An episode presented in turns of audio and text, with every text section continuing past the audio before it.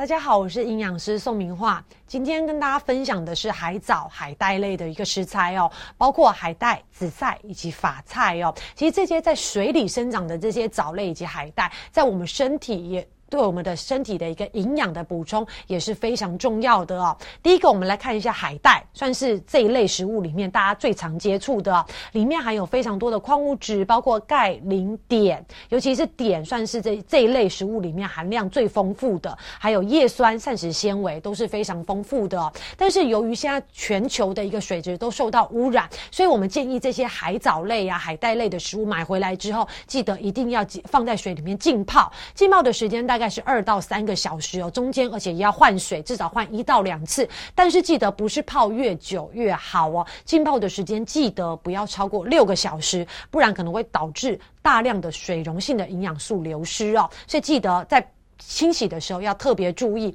还有呢，海带我们刚刚讲，它含有非常丰富的碘，可以促进我们体内脂肪的代谢；钙质呢，可以强化我们的骨骼以及牙齿。而至于说它富含的膳食纤维，可以降低我们身体的一个胆固醇哦。但是要特别注意的对象是怀孕以及哺乳中的一个妈妈，不能食用过量的海带，因为海带里面的碘呢，可能会经由血液循环、胎盘或乳汁提供给胎儿或者是幼儿。可能会导致小朋友的甲状腺功能障碍，所以点的东西还是不能吃太多。但是记得在怀孕的过程中，如果你碘过度的缺乏，也会引起所谓的呆小症，小朋友可能会畸胎或者是早产等等的问题。所以记得好的东西过多过少都是不可以的哦。而第二个为大家分享的是紫菜，紫菜呢所含的营养价值也非常丰富，包括贝贝塔胡萝卜素、钙。铁、钾跟碘，还有磷哦，而且还有非常特殊的牛磺酸。而这些营养价值呢，其实尤其是铁跟钙，它是具有预防贫血的一个作用，还可以增强我们的骨骼。而且呢，所含的碘可以改善因为碘缺乏的甲状腺肿大哦。像很多人可能无形中日常生活中都忘记呃。自己的饮食不够均衡，可能日积月累，碘就会缺乏，所以就导致甲状腺肿。这时候也可以利用法菜来做一个碘的补充，预防这个症状情况发生。而且，其实紫菜虽然它是蔬菜类，但是它的蛋白质含量其实是非常丰富的哦。而至于刚刚讲到紫菜里面特殊的营养价值牛磺酸，它本身有降低胆固醇，还有保护肝脏的作用哦。而至于说紫菜呢，因为它本身比较容易受潮而变质，所以在储存上记得一定要放在密封袋或密封罐里面储存，放在低温干燥的一个环境储存的一个状态会是比较好的哦。而至于大部分的一个民众都会认为多吃紫菜就会预防甲状腺的疾病，其实不见得哦。因为紫菜只在于说青春期单纯因为缺碘而引起的甲状腺肿会有一定的一个改善状态，但是如果成年人是因为特殊的甲状腺相关的疾病或想或者是特殊的问题所引起的。甲状腺肿，那可能就不单单是只能靠紫菜来做个改善，你可能就要去医院看医生，看看有没有其他的解决方式哦。所以记得法菜。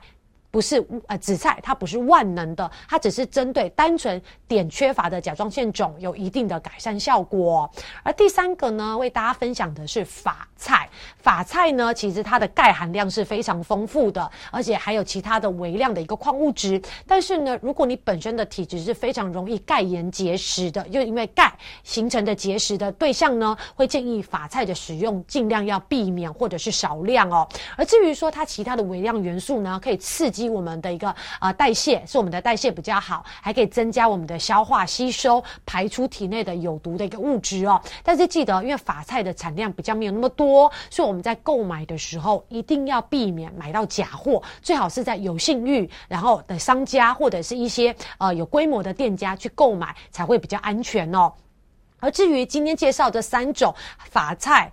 紫菜以及海带都是属于水里生长的一个蔬菜类。记得水里蔬产生菜类，它基本上碘含量会比较多，但是碘过多过少都是不可以的哦。所以记得适度的补充这些这类的蔬菜，其实对于我们刚讲的你在怀孕的过程中胎儿正常的发展，甚至碘对于男性、女性。正常的生理功能也扮演非常重要的角色，所以不要忽略了这个碘的矿物质在我们身体扮演的角色。适度的在我们生活中还是要补充到这一类的蔬菜哦。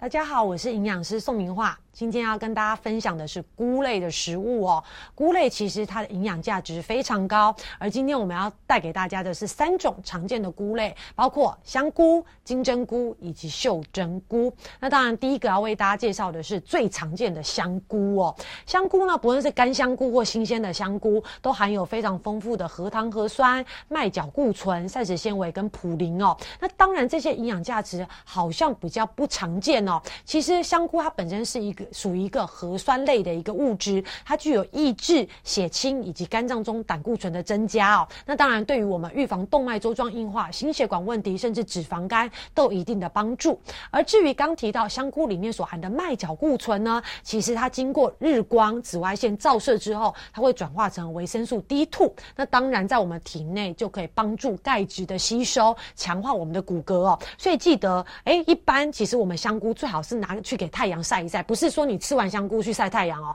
是香菇拿去给太阳晒一晒，里面的麦角固醇就可以转化成维生素 D 了。而至于说干燥的一个香菇呢，其实在烹煮之前，记得一定要用热开水泡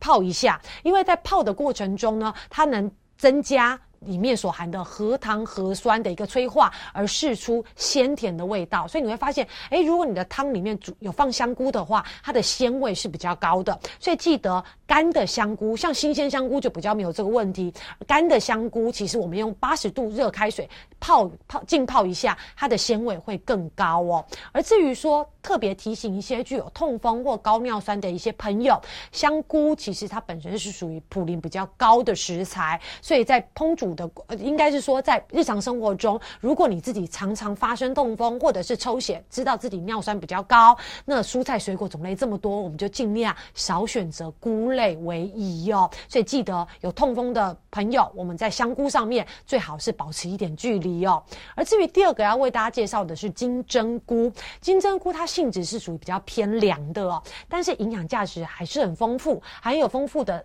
蛋白质、糖类。烟碱酸、膳食纤维以及矿物质，还有 B one。B two 这些营养素呢，其实在我们体内都扮演非常多的角色，尤其是维生素 B two 还有烟碱酸，对于皮肤容易有面泡或湿疹的人呢，有一定的预防效果。而至于说金针菇呢，因为它里面的含钾量比较高，所以如果肾脏功能比较差的人呢，其实是尽量避免摄取哦。而至于说新鲜的金针金针菇里面含有所谓的秋水仙碱这个成分呢，其实大量的摄取容易刺激到我们的肠胃道。以及呼吸道的黏膜容易出现所谓的恶心、呕吐、腹泻等等的一些中毒的症状，但是大家不要担心，其实这个秋水仙碱只要热充分的煮过、加热之后就会被破坏了，因此就不会有这些问题了。所以记得金针菇一定要完整。确实的煮熟再使用哦。而至于第三个为大家介绍的是袖珍菇。袖珍菇呢，其实它维生素 B 群、维生素 C、矿物质、多糖体含量都非常高，尤其是多糖体的成分。其实大家可能偶尔会在电视上听到，其实多糖体对于抗肿瘤、调整免疫都有一定的帮助哦。所以如果家族有这些癌症病史的人，其实平常我们在餐桌上也可以多吃这些袖珍菇来做一个预防的一个动作。而至于秀袖珍菇呢，它比较不像一般的香菇，呃，它的伞状这么厚。但是我们在选择上，记得袖珍菇它的颜色伞伞状的颜色要浅褐色的，而且伞菌伞要完整，然后裂口要比较少。像有一些，如果菜市场。放置的时间久了，它的那个呃菌伞的一个裂口就会比较多，甚至会有软烂的一个情况。这样子的品质就尽量不要选哦。而且在选择的时候，我们最好这个菌柄，这个叫做菌柄的一个长度越短。代表品质越好哦。而至于说菇类，其实种类非常多，大部分其实主要都可以提供给我们非常好的一个膳食纤维，甚至有一些品种会有非常丰富的多糖体，对我们平常一些抗癌，然后调整我们肠胃道的功能都有非常好的帮助哦。